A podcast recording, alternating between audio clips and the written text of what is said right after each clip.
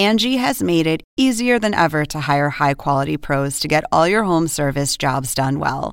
Just bring them your project online or with the Angie app, answer a few questions, and Angie will connect you with local pros who match your specific needs. Or book a service instantly at an upfront price. So join the millions of homeowners who use Angie to care for their homes and get your next home service job done well. Download the free Angie mobile app today or visit Angie.com. That's A N G I.com. Angie has made it easier than ever to hire high quality pros to get all your home service jobs done well. Just bring them your project online or with the Angie app, answer a few questions, and Angie will connect you with local pros who match your specific needs. Or book a service instantly at an upfront price. So join the millions of homeowners who use Angie to care for their homes and get your next home service job done well. Download the free Angie mobile app today or visit Angie.com. That's A N G I.com.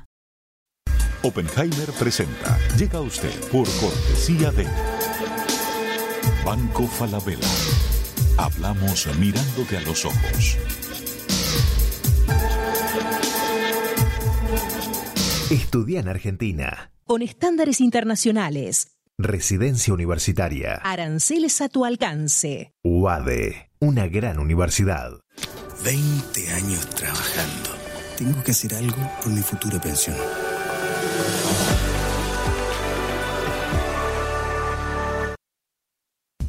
¿Sabías que según un estudio de la Universidad de Oxford, casi la mitad de los trabajos actuales podrían dejar de existir en 10 años? La inteligencia artificial llegó para quedarse. ¿Cómo te va a afectar la automatización? ¿Cuáles son los trabajos del futuro? Andrés Oppenheimer te lo cuenta en su nuevo libro, Sálvese quien pueda. Y no te quedes atrás. Encuéntralo en librerías.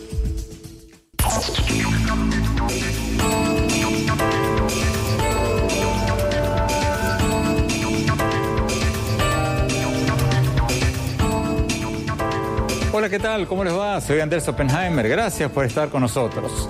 Hoy vamos a tener un programa muy, pero muy variado. Vamos a empezar hablando de alta política internacional y vamos a terminar hablando de arte. Vamos a hablar con el ministro de Relaciones Exteriores de Chile, Roberto Ampuero, sobre varios temas de gran importancia para América Latina, sobre todo si estamos frente a un nuevo mapa político en la región, si vamos a ver una partición política en América Latina. ¿Por qué? Porque hace poco asumió el nuevo presidente de México, Andrés Manuel López Obrador, el primer presidente de izquierda en México en más de medio siglo. Y por otro lado, está por asumir el primero de enero el presidente electo de Brasil, Jair Bolsonaro, de derecha o de ultraderecha. En otras palabras, los dos países más grandes de América Latina parecen estar encaminándose por sendas muy, pero muy diferentes. Y la gran pregunta es si vamos a ver dos bloques, uno liderado por México y otro por Brasil, que van a cambiar el mapa política de, político de toda América Latina.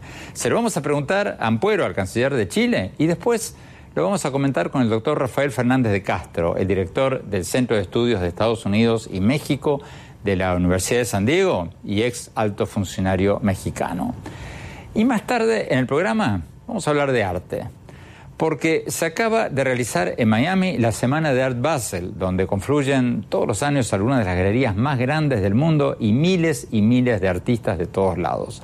Y este año, en la Semana de Art Basel, se destacaron dos artistas latinoamericanos que vamos a tener hoy con nosotros. El escultor uruguayo Pablo Achugarri, que inauguró lo que quizás sea el espacio más grande de ningún artista latinoamericano en Miami y quizás en Estados Unidos, el Achugarri Art Center de 25.000 pies cuadrados. Según reportó el Miami Herald, es un espacio inmenso que va a exhibir artistas latinoamericanos y de todo el mundo. Vamos a tener con nosotros al artista que vive en Italia y cuyas esculturas han sido vendidas en la casa de subasta como Christie's por casi medio millón de dólares. Y más tarde en el programa vamos a tener al pintor y escultor cubano Julio Larraz, que en la Feria Art Miami tuvo una exhibición enteramente toda dedicada a su obra. Es un artista muy interesante. Sus temas son latinoamericanos, caribeños, pero su pintura está inspirada en grandes pintores estadounidenses como Edward Hopper y John Singer Sargent. Le vamos a preguntar qué quiso transmitir con varias de las obras que mostró en Art Miami con títulos tan sugestivos como Contrabando y Murmullos en el Bosque. Bueno, empecemos con la política. Vayamos directamente a la entrevista que le hicimos al canciller de Chile, Roberto Ampuero. Veamos.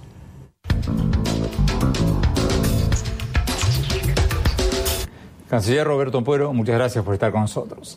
Muchas gracias por la invitación, Andrés. Ministro, el primero de diciembre asumió el nuevo presidente de México, Andrés Manuel López Obrador. El primero de enero asume el presidente electo de Brasil, Jair Bolsonaro. Dos personas totalmente diferentes, uno de izquierda, el otro de derecha. ¿Va a haber una partición de América Latina? ¿México va a formar un bloque con un grupo de aliados y Brasil otro? Yo creo que esto es un proceso que se inicia, tiene razón al mencionar estos dos hitos, son las dos mm, potencias más importantes de América Latina, eh, cada uno con un color muy diferente. Eh, eh, en las campañas se plantean ciertas cosas con más, yo diría, muchas veces subrayándolas, enfatizándolas, para que quede claro para los electores. Pero también pienso que cuando se llega al poder se va hacia posiciones más de centro y más pragmáticas fundamentalmente. Eh, pienso que en el fondo los dos países eh, de una u otra forma eh, se necesitan y hay, varias cosas en que ellos eh, coinciden. Eh, por ejemplo, uno pudiera decir, aparentemente hay una o habrá un acercamiento muy grande entre el gobierno del presidente futuro de Brasil, Bolsonaro, con Estados Unidos y no de México. Pero vemos que en la práctica, pese a los discursos que hubo en algún momento, y a través del resultado que eh, notamos en, en el Tratado de Libre Comercio, sí hay un acercamiento entre México y Estados Unidos y se- en este sentido va a coincidir con un acercamiento mayor que está anunciando también eh, Bolsonaro. Y lo mismo pudiéramos decir con respecto a, a China.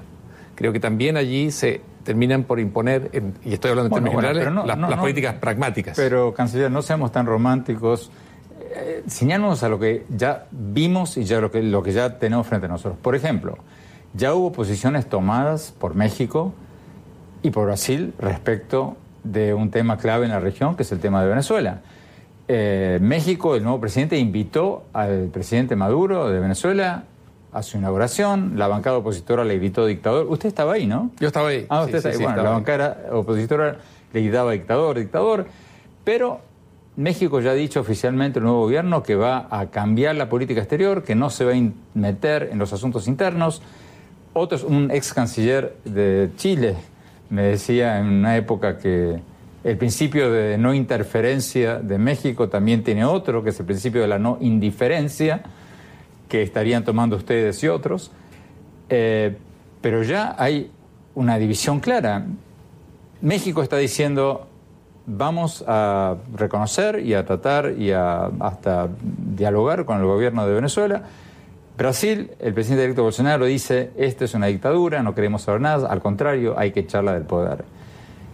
O sea, no hay una división ya, por lo menos en ese tema, ya Hay, hay- a ver, vamos a decir, hay apreciaciones diferentes. Pero ahora, ¿cómo se expresa y se traduce eso en política concreta? Es otra, o- otro tema. Porque todo esto tiene un aterrizaje distinto. Por ejemplo, y, por eso es muy bueno llevarlo a la, a la práctica. Eh, México, Colombia, eh, Perú y Chile forman parte de lo que es la Alianza del Pacífico. Eso eh, in- incorpora a los países dentro de una lógica que tiene que ver con la lógica de integración, con su apertura al mundo, con su apertura al Asia-Pacífico, eh, y también los determina en sus relaciones, en gran medida en sus relaciones con otros países como eh, Australia, Canadá, Singapur, Nueva Zelanda. Entonces, por allí hay, hay un tipo de, de respuesta que al aterrizarlo es, eh, no permite la simplificación. Después hay otros elementos que son importantes. Brasil y también México son dos grandes actores de la política internacional.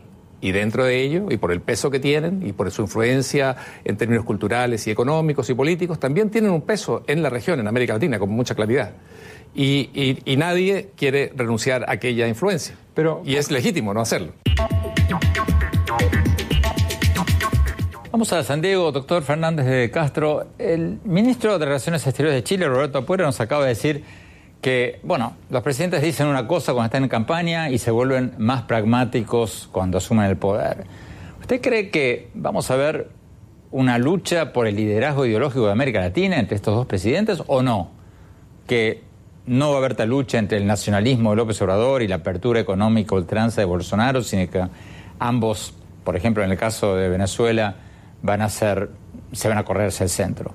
La verdad es que yo no lo veo, no veo a López Obrador realmente luchando por ser el, líder de América Latina, porque francamente lo ha dicho de una y de otra manera, eh, que la mejor política exterior es la política interna. Y la verdad no, va a ser un presidente viajero, aunque esto puede cambiar, ahí sí me parece que, va a ser distinto, porque es, eso se lo va a demandar la oficina de la presidencia de México pero no lo veo yo peleando ni con Bolsonaro ni con el presidente de Chile eh, por un liderazgo ideológico, porque me parece que este va a ser un periodo de México mirando hacia adentro, un periodo en, todo caso entendiéndose con Estados Unidos o tratándose de entender Estados Unidos y tratándose de entender con América Central. Me parece que es un presidente que va a insistir mucho en el tema de desarrollo del sur de México y de América Central, sobre todo el Triángulo del Norte de Centroamérica porque efectivamente los problemas que hemos tenido justamente en la frontera entre Estados Unidos con la caravana migrante son mayúsculos y me parece que ahí hay un tema, digamos, muy de la relación México-Estados Unidos y Centroamérica y, veo realmente metido en eso Andrés Manuel López Obrador y no luchando y no queriendo acaparar reflectores. Eh, y como, bueno, ha habido competencia en el pasado efectivamente entre si es Brasil o si es México los que encabezan eh, a, América Latina en el concierto internacional, pero no veo realmente, insisto, Andrés Manuel López Obrador eh, haciendo esa competencia y teniendo esa ambición de ser un líder de nuestra región. López Obrador no ha demostrado estar tremendamente interesado en temas de política exterior. Es un hombre muy vertido hacia adentro. ¿Usted cree que eso va a cambiar? ¿Que ahora que es presidente se va a volcar más a ser un activista en política exterior o no? Sí va a cambiar, no sé si llega a ser un activista, pero sí va a cambiar. Eh, lo que los candidatos a la presidencia no saben, y no solamente de México, del mundo entero este, y, América Latina, es que cada vez las presidencias son más internacionales, que cada vez el mundo globalizado demanda más atención de los presidentes. Hay muchas cumbres en las que tiene que participar. Por ejemplo, México participa en la cumbre del G20 que acaba de, de, tener lugar. Y es una cumbre que Andrés Manuel López Obrador no le va a quedar otra más que ir. Y además, una vez que vaya, me parece que le va a gustar, porque es un lujo para México ser uno de los tres países latinoamericanos que justamente se reúne cada año con el grupo de los 20 que hacen, digamos, el 85% de la economía del. Entonces, efectivamente va a empezar a participar eso. Vamos a ver qué tanto le gusta, pero el hecho mismo, por ejemplo, que, haya, que esté vendiendo la flota de avión, que esté volando en clase turista, pues va a dificultar. Eh, yo digo, no veo realmente a Andrés Manuel López Obrador haciendo un viaje a la Asia, si se va a ir en clase turista, porque me imagino cómo va a llegar. Son este tipo, digamos, de cosas que me parece van a tener que cambiar, van a evolucionar cuando el presidente López Obrador se dé cuenta que es de la mayor importancia y que lo exige la oficina moderna de cualquier presidencia de América Latina, viajar e ir a encuentros, porque así es el mundo y, que y porque muchos de los problemas, uno que es de los más importantes para él, que es el tema de la violencia y la seguridad, no es un tema que se pueda resolver únicamente desde México, sino tiene que ser un tema regional y un tema prácticamente global, porque si no, no se resuelve. Entonces, me parece que va a evolucionar, pero sin llegar a ser un activista en el mundo internacional y en el escenario internacional. Tenemos que ir a un corte. Cuando volvamos, vamos a ver más en detalle lo que nos dijo el canciller de Chile sobre las posturas diferentes de México y Brasil sobre Venezuela. No se vayan, ya volvemos.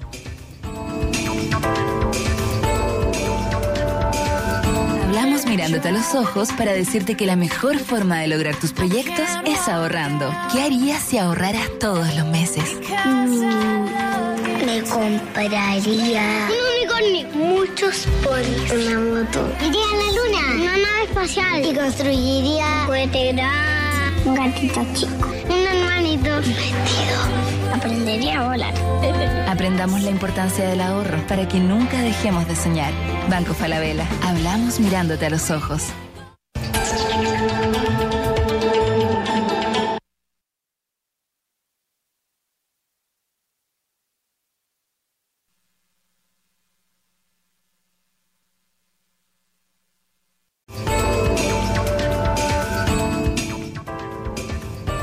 Gracias por seguir con nosotros. Seguimos hablando con el canciller, con el ministro de Relaciones Exteriores de Chile, Roberto Ampuero, sobre el nuevo mapa político latinoamericano, ahora con el nuevo gobierno de izquierda en México y el nuevo gobierno de derecha que está por empezar en Brasil. Vamos a ver lo que nos dijo Ampuero cuando le preguntamos si va a sobrevivir el grupo de Lima, este grupo de 14 países que incluye a México, Brasil, Argentina, Colombia, Chile y varios más, que se había formado para presionar al régimen de Venezuela para la restauración del orden democrático en ese país. Veamos lo que nos dijo.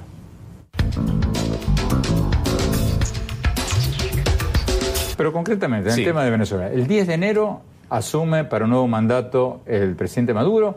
Ustedes, Chile, su presidente me lo dijo en una entrevista hace poco, y el grupo de Lima dicen que no lo van a reconocer, porque dicen que las elecciones del 20 de mayo de este año, del 2018, fueron ilegítimas, por lo tanto, no va a ser un presidente legítimo. Ahora, México, que forma parte de ese grupo, ya no dice eso.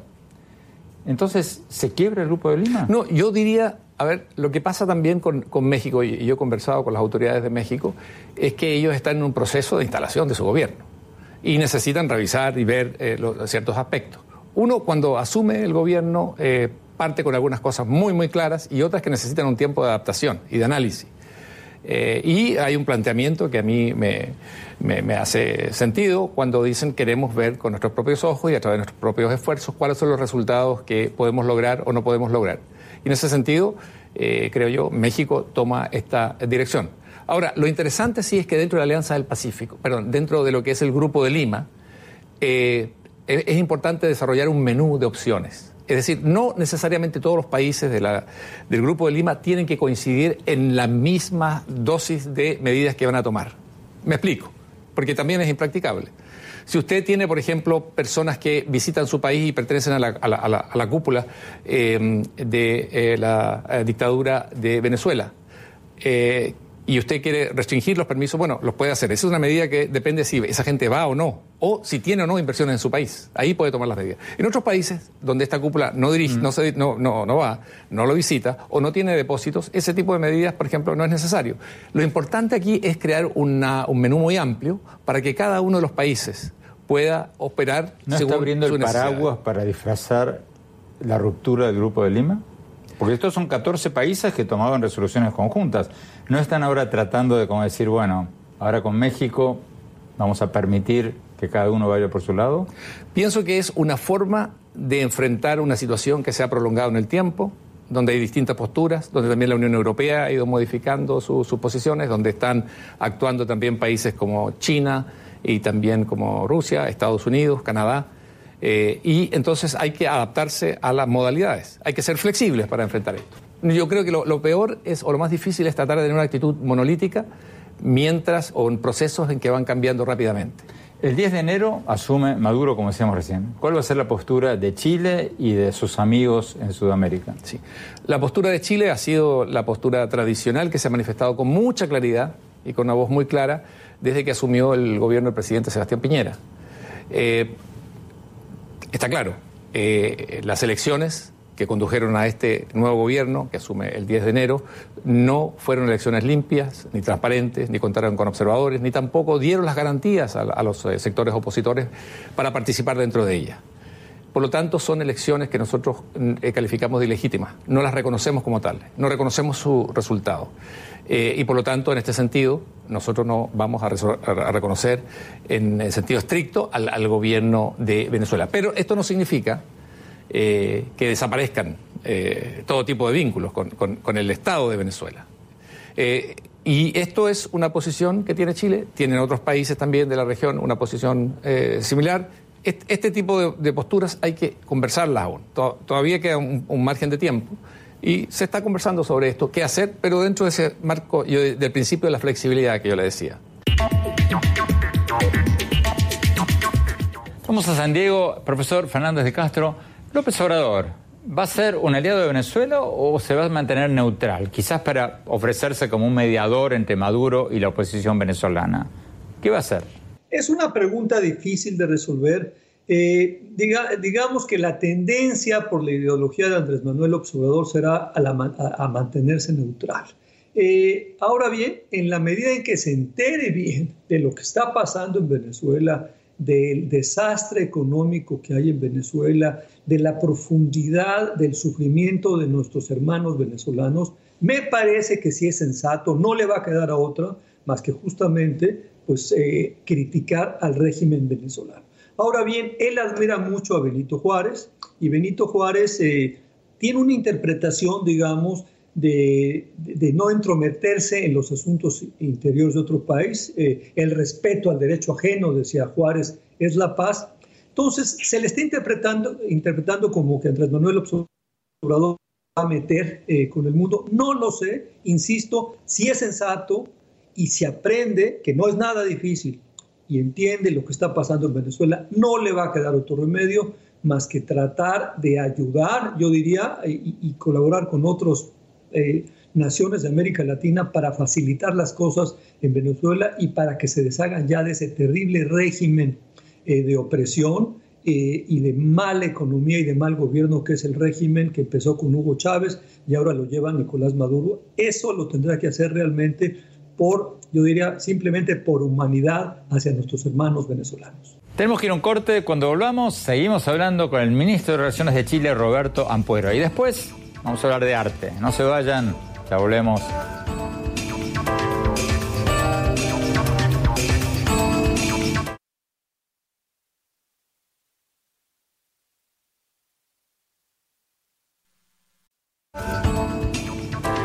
Gracias por seguir con nosotros. Seguimos hablando con el ministro de Relaciones Exteriores de Chile, Roberto Ampuero, sobre el nuevo mapa político de América Latina. Sigamos viendo la entrevista.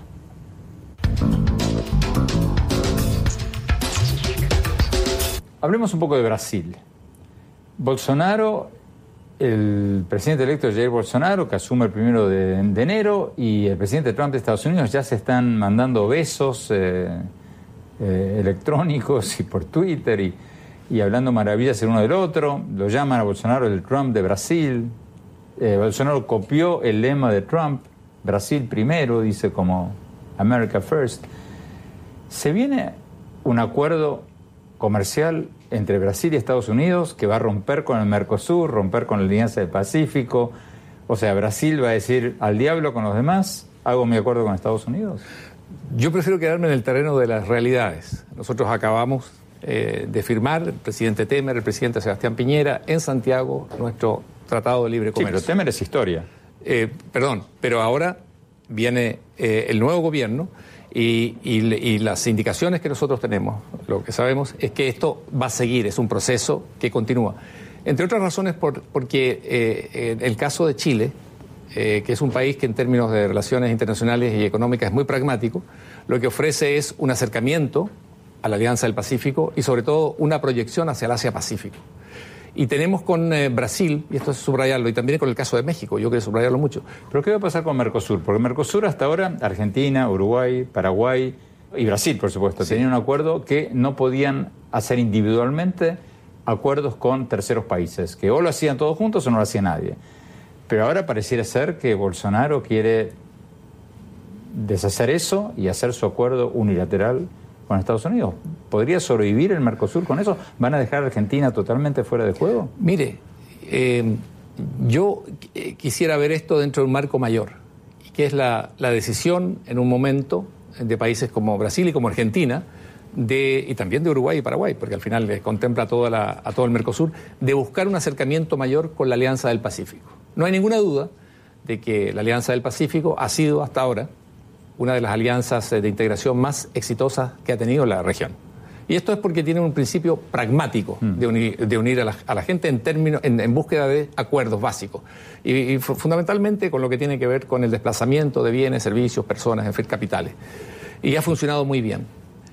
Eh, hay un acercamiento entonces de Argentina y Brasil y los otros dos países que integran Mercosur a esta práctica exitosa de la Alianza del Pacífico. Y en ese sentido se han acercado Brasil y se ha acercado Argentina eh, a consultar eh, y a eh, pasar a una nueva etapa de colaboración y de tratado, de libre comercio con, con, Chile. Y también ofrecemos a Chile como una plataforma para llegar al Asia-Pacífico, que es una de nuestras especialidades. En México para la inauguración del presidente López Obrador, obviamente debe haber hablado con el nuevo canciller Eh, obviamente deben haber hablado del futuro de la Alianza del Pacífico.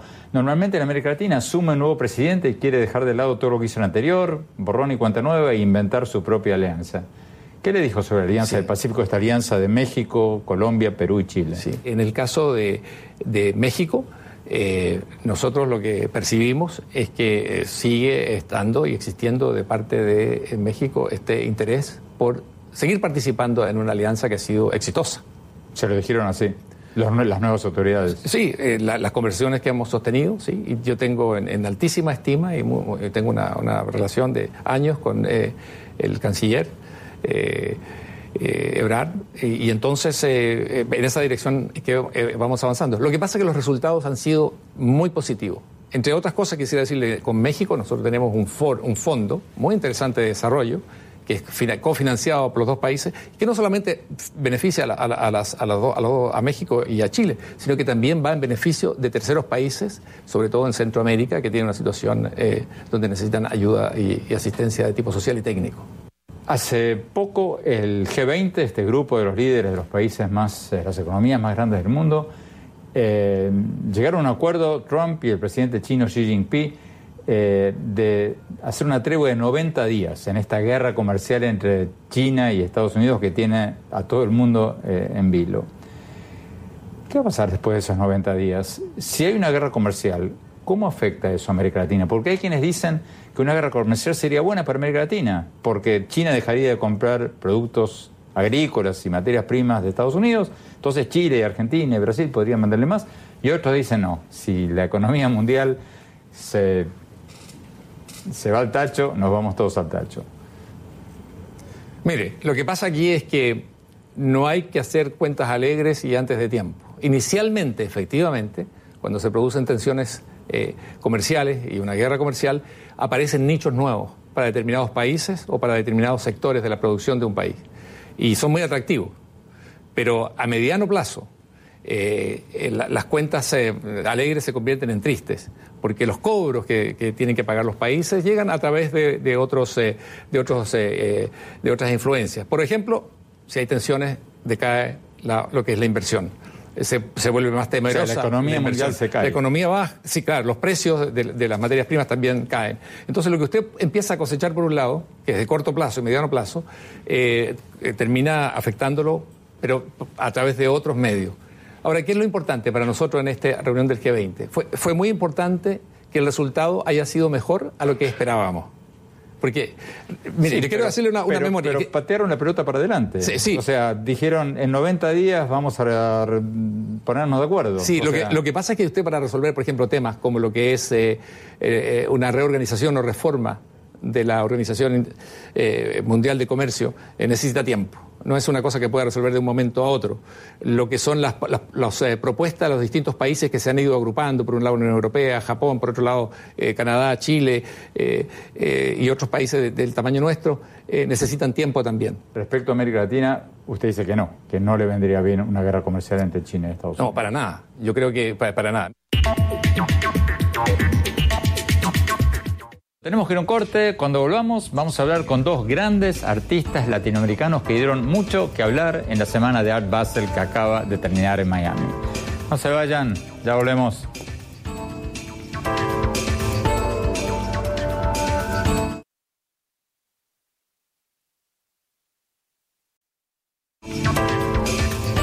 Gracias por seguir con nosotros. Hace pocos días terminó la semana de Art Basel en Miami. Tan solo en la feria de Art Basel en Miami Beach participaron casi 250 de las mejores galerías del mundo y 4.000 o más de 4.000 artistas.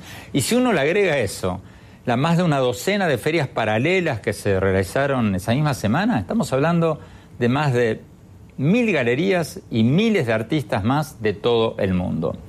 Y uno de los eventos más comentados de la semana de Art Basel en Miami este año fue la inauguración del Achugarry Art Center, un inmenso espacio, 2.500 metros cuadrados, casi una manzana del escultor uruguayo Pablo Achugarri. El Miami Herald le dedicó casi una página entera a la apertura de este centro, de este espacio cultural.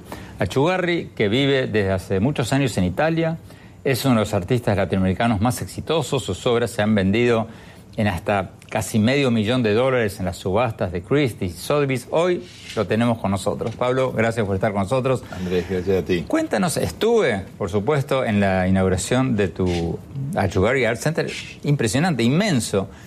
¿Qué te llevó a abrir este centro de 2.500 metros cuadrados en, en Miami? Bueno, yo creo que un poco... em, digamos, con la experiencia de la fundación en Manantiales, en Uruguay. Esa fundación tiene ya 11 años y bueno, la idea es un poco eh, establecer puentes, puentes eh, culturales y eh, pensamos que Miami podría ser, por la influencia latina, eh, tan fuerte que hay en la ciudad, en el territorio. Debe ser el espacio más grande de un artista latinoamericano, seguramente en Miami, si no en Estados Unidos. ¿O ¿Conoces alguno más grande? Mm, no conozco, pero bueno, allí está también presente la galería de, o sea, está la fundación y está también la galería de Piero Achugarri, que es mi hijo, y que, bueno, ahí desde sus comienzos en, en Garzón, en, en Uruguay, y ahora... eh, ¿Qué van a hacer ahí? Van a hacer, eh, leí que no solo exhibiciones de artistas, sino también eh, recitales de literatura, de, de teatro, de... Claro, es un espacio multicultural donde todas las expresiones culturales se dan la mano, digamos, ¿no? Están presentes. ¿Con qué empezaron? Empezamos con una exposición de un artista uruguayo desaparecido, eh, Costigliolo, José Pedro Costigliolo. ¿Desaparecido, fallecido o Fallecido, desaparecido? desaparecido porque... Tiene una connotación. Pero la obra, la obra nunca desaparece. Sí, sí. Y ahí es la retrospectiva más importante que se ha hecho del maestro Costigliolo fuera del Uruguay. Entonces, eh, simultáneamente se va a hacer en la Fundación de Uruguay también otra retrospectiva de Costigliolo y las dos van a formar el envío para el Museo Nacional en Montevideo. ¿Y eh, qué más? Eh, tenía una muestra de Wilfredo Lam también, ¿no? Sí, hay, hay un espacio, una muestra de, de obras inéditas, eh, digamos, la primera vez expuestas en los Estados Unidos y en las Américas. Solamente estuvieron expuestos en el Reina Sofía en Madrid y bueno, eh, vienen de una colección muy importante de, de España y están aquí para, para, bueno, para ser vistas y conocidas. Esto va a durar eh, hasta finales de febrero. Pablo, ¿y, y vas a usar ese centro para promocionar artistas latinoamericanos o artistas de todo el mundo? digamos, va a tener una especial mira en artistas eh, latinoamericanos, pero no solo latinoamericanos. O sea, también la idea es eh, eh, que desaparezcan las, las fronteras y que sea un lugar de encuentro realmente internacional. Eh, dentro de esto tenemos un programa de residencias. O sea, en, en- Uruguay hay, un espacio de un, un gran terreno, digamos, un parque de esculturas de 159 hectáreas, donde hay casas para eh, recibir artistas que puedan trabajar y ver la experiencia de, de, mm, de la naturaleza. Y hay más de 15.000 plantas autóctonas eh, eh, este, plantadas específicamente, donde, donde se conserva la flora y la fauna. Pablo, la, pregunta me, me da un poco de vergüenza preguntarla porque esto es como preguntarle a Fernando Botero por qué pinta señoras gordas o voluminosas. Que hay que preguntárselo porque la gente siempre pregunta, ¿por qué tus esculturas siempre apuntan para arriba? ¿Son, son versiones de catedrales góticas o, qué son? Yo, no, yo lo veo más como los sueños, como los ideales del ser humano. O sea, nunca se terminan. ¿eh? Tenemos que eh, esperar que nuestros sueños, nuestras, eh, nuestro sentido de libertad tenga siempre una esperanza, un- una posibilidad de continuar. O sea, sin límites. Ahí en la Semana del Valle tú estuviste en eh, la Galería Cenini, Durban Cenini, estuviste en la Galería eh, Holger, eh, Holly Taggart y en Art Basel también estuviste. En Art Basel con la Galería Tornabuoni. ¿Qué planes para el 2019? 2019, bueno, va a ser una muestra en la ciudad de Pietrasanta, en Italia, eh, donde va a haber obras, eh, obras, eh, digamos, en toda la ciudad. Eh, o sea, es una, una muestra muy, muy... eh, O sea, en espacios públicos. en espacios públicos, lo organiza la ciudad. Después va a haber una, una exposición individual en la Galería Contini en, en Venecia. Y seguimos en, en- en el Palacio Ducal en Génova. Y todavía más. ¿Casi toda tu actividad está sentada en Italia? O sea, yo paso la mayor parte del año en Italia y una parte en Uruguay. Trabajo en los dos lugares y luego las muestras eh, se, van por, por el mundo. ¿La Fundación de Uruguay, qué diferencia va a haber entre la de allí y la de aquí? ¿Van a ser cosas diferentes o se van a pasar las cosas de una a la otra? O sea, la idea es internacionalizar lo más posible. Y entonces a veces con, con, gran idea de continuidad, o sea, la misma muestra, por ejemplo, de un artista eh, de, de, Miami que se haga en la fundación aquí en Miami, después también va a pasar para la de la de Punta del Este, digamos, para la de Uruguay. Entonces con eso se da más fuerza al proyecto. Lo mismo las residencias de artistas un artista que, de repente eh, viene del, sur, digamos, de Uruguay, de Argentina, de, Brasil, puede venir a hacer residencias de repente en Miami y viceversa. Siempre es la idea de unida y vuelta. Pablo Achugari, muchísimas gracias y mucha suerte con el Achugari Arts Center. Gracias. ¿eh? Gracias, gracias a ti, Andrés. Vamos a un corte rápido y ya volvemos.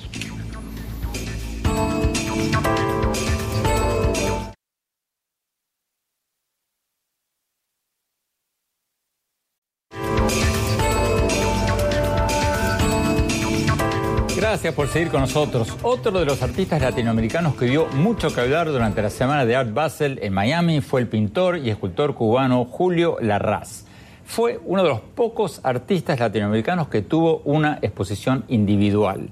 La galería Ascaso Gallery le dedicó todo un local en la Feria de Art Miami con siete enormes pinturas y una escultura. Julio Arras, muchas gracias por estar con nosotros. Gracias por tenerme en Julio, fui a ver tu exhibición. Todas las pinturas que ahí exhibes tienen, y en general todas tus obras tienen nombres muy sugestivos. Por ejemplo, esa, ese barco grande que se llama Contrabando. ¿Por, ¿por qué Contrabando? ¿Qué, ¿Qué pasó ahí? Yo soy el último en enterarme eso. Se lo pongo para poder recordarme de tanta, tanta pintura que hago. Pero no hay una historia ahí, porque es un barco, no se ve nadie ahí, es, de noche. me imagino que deben estar esperando para poder pasar de un lado al otro y, despachar la mercancía, pero no, no, sé, no estoy seguro. Yo nunca le digo a la gente de qué se trata, porque la gente se ubica siempre en ese sitio y dice, yo sé exactamente dónde está esa, ese, ese, ese barco. Eh, sé lo que está ocurriendo, viene el artista, le cuenta otra cosa y se fumó la historia. pero, pero por se desvaneció como un, como un, como un sueño. Pero, pero tus cuadros siempre son como momentos detenidos en el tiempo. Hay un misterio. Siempre se ve algo, tú sugieres algo con el título, pero no se sabe para qué le va la historia. Este otro cuadro que, que exhibiste ahí, eh, Murmullos en el bosque. Ahí... Eso viene de... Eso, eso es una pieza de Wagner. Murmullos en, el bosque, muy bella. Y por eso la utilicé. ¿Pero qué hace esa señora ahí con un león al lado? Bueno, porque ella es un cacique político, de, alguna forma. Fue en un tiempo eh, una pitonisa que, itinerante y ahora pues se ha dedicado a la política. Y ahí ve acompañada por por su, su guardaespaldas, que está muy bien, muy bien. Eh, ¿Pero ¿de dónde, ¿de dónde, sacaste esa historia? ¿De dónde salió? No tengo la menor idea. Son cosas que se producen en el subconsciente y yo soy asiduo a, a, recibirlas y, y a, utilizarlas, pero ¿de dónde vienen? No sé, no tengo la menor idea. Hay, hay, otra, El sueño de la razón, en que aparece... Bueno, eso es una... Eso es, lo, me, lo, me lo robé de una pieza, un grabado de Goya, que es un hombre medio dormitando, eh, rodeado de murciélagos, un, grabado muy, muy bello, que dice, el sueño de la razón produce monstruos, pero solamente le puse parte, el sueño de la razón. Y es un pobre diablo que viene posiblemente de refugiado y se encuentra con este monstruo pero se encuentra, ¿no? Porque está durmiendo, ni se entera. No, no, ni se, entera, pero eh, hay un encuentro de una forma o de otra y, es lo, lo, lo, lo, que le puede ocurrir.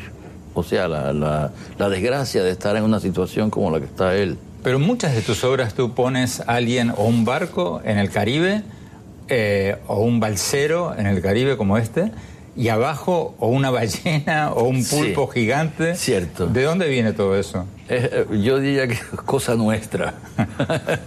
Son eh, realidades que pueden hacer zozobrar un barco, quiero decir, el barco de la vida, ¿no? Esa es, la, es, un, es un, paseo que puede un barco que puede zozobrar. Eh, o sea, que nos puede pasar cualquier cosa en cualquier momento. Es, eh, sí, es, es latente, es algo latente. Esa escultura, tan bonita pero tan extraña a la vez. Un ángel con turbinas. Pero no es un ángel, es, está tomada de la victoria de Samotracia, que está en la entrada del Louvre. Y, es un ángel, efectivamente un ángel de la victoria. Pero yo le puse las turbinas para modernizarla. Por eso se llama retrofit. Es algo que tú tomas y, lo, llevas a, un, a, otro estado más, eh, más, más, mucho más moderno. Pero lo hiciste del mismo material. Es bronce, pero hoy día está de moda poner turbinas en serio o poner sí, multimateriales. Sí, esto es, es esto, no, es, es bronce pintado para, para que tuviese la, el color de, la, de lo que es la Victoria, que es de mármol y, las alas, y, en fin. O sea que el ángel en cualquier momento levanta vuelo levanta a toda velocidad. Mike 2. Julio Arras, eh, ¿cómo viste Art Miami, cómo viste Art Basel, cómo viste esta semana impresionante? Yo creo que está mejor que nunca. Eh, yo a Art Basel no voy porque no, no tengo tiempo. Pero. A ver, a ver, a ver, a ver, ¿cómo es eso? No, sabes que yo La feria de arte más grande del mundo. Por lo menos en esta parte del mundo. yo pensé que era Art Miami la más grande del mundo. Pero, eh, o sea, ¿te parece? A mí me gusta mucho Art Basel en Basilea, en Suiza, pero la de aquí no sé, no, no, no he llegado a entenderlo muy bien. Pero Art Miami te pareció mejor. Me pareció muy bien. Y estoy viendo que muchas de las galerías que aparecían antes en Art Basel están haciendo, eh, eh, están presentes en Art Miami lo cual quiere, quiere decir que hay un va, va a haber un cambio y posiblemente eh, se muden a Art Miami. Julio Arras, muchísimas gracias. gracias Suerte. a ti. Vamos a un corte y ya volvemos con mis conclusiones.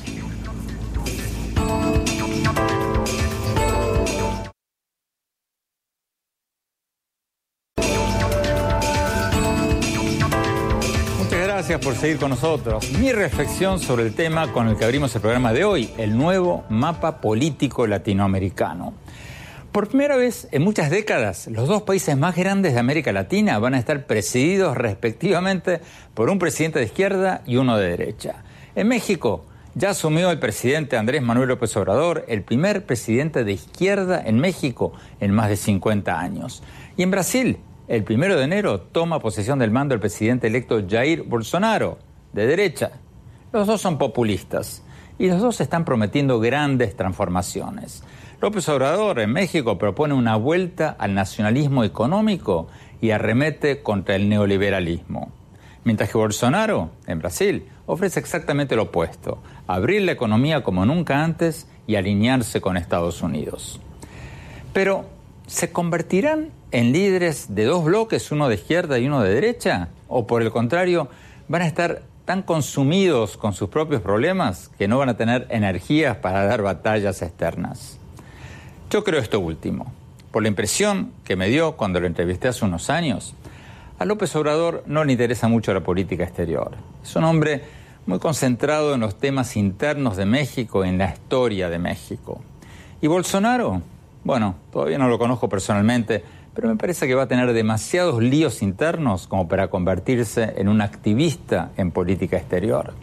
La economía de Brasil está casi paralizada y va a querer poner la casa en orden, atraer inversiones antes de tratar de convertirse en un líder regional. Además, Bolsonaro no tiene una mayoría en el Congreso y para aprobar sus reformas va a tener que depender casi exclusivamente de su popularidad o de otra manera el Congreso le va a tumbar todas sus propuestas. De todas maneras, vamos a ver a los dos países más grandes de América Latina apostando por modelos radicalmente diferentes. Hasta ahora, hasta este momento, va ganando Brasil, porque la bolsa de Brasil se disparó desde la elección de Bolsonaro y la mexicana se cayó. Pero bueno, todavía es muy temprano para sacar conclusiones. Este baile recién está empezando. Bueno, muchísimas gracias por habernos acompañado y los invito a visitar mi blog en la página de internet andresopenheimer.com. Si se registran ahí, les vamos a enviar todas las semanas mis columnas del Miami Herald y nuestros más recientes programas de televisión. Les recuerdo la dirección es andresopenheimertodoseguido.com. Y síganos en Twitter, en arroba Oppenheimera, en nuestra página de Facebook y desde ahora, de hace dos, tres semanas, también en Instagram, en Andrés Oficial. Muchas gracias. Hasta la semana próxima.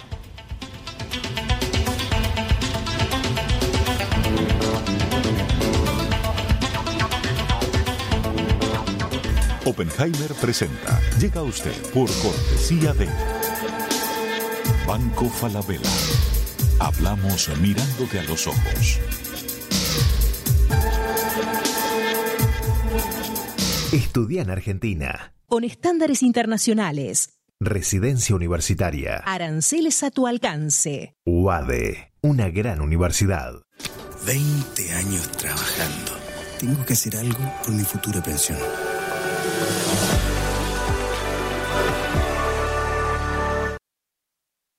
¿Sabías que según un estudio de la Universidad de Oxford, casi la mitad de los trabajos actuales podrían dejar de existir en 10 años? La inteligencia artificial llegó para quedarse. ¿Cómo te va a afectar la automatización? ¿Cuáles son los trabajos del futuro? Andrés Oppenheimer te lo cuenta en su nuevo libro, Sálvese quien pueda. Y no te quedes atrás. Encuéntralo en librerías.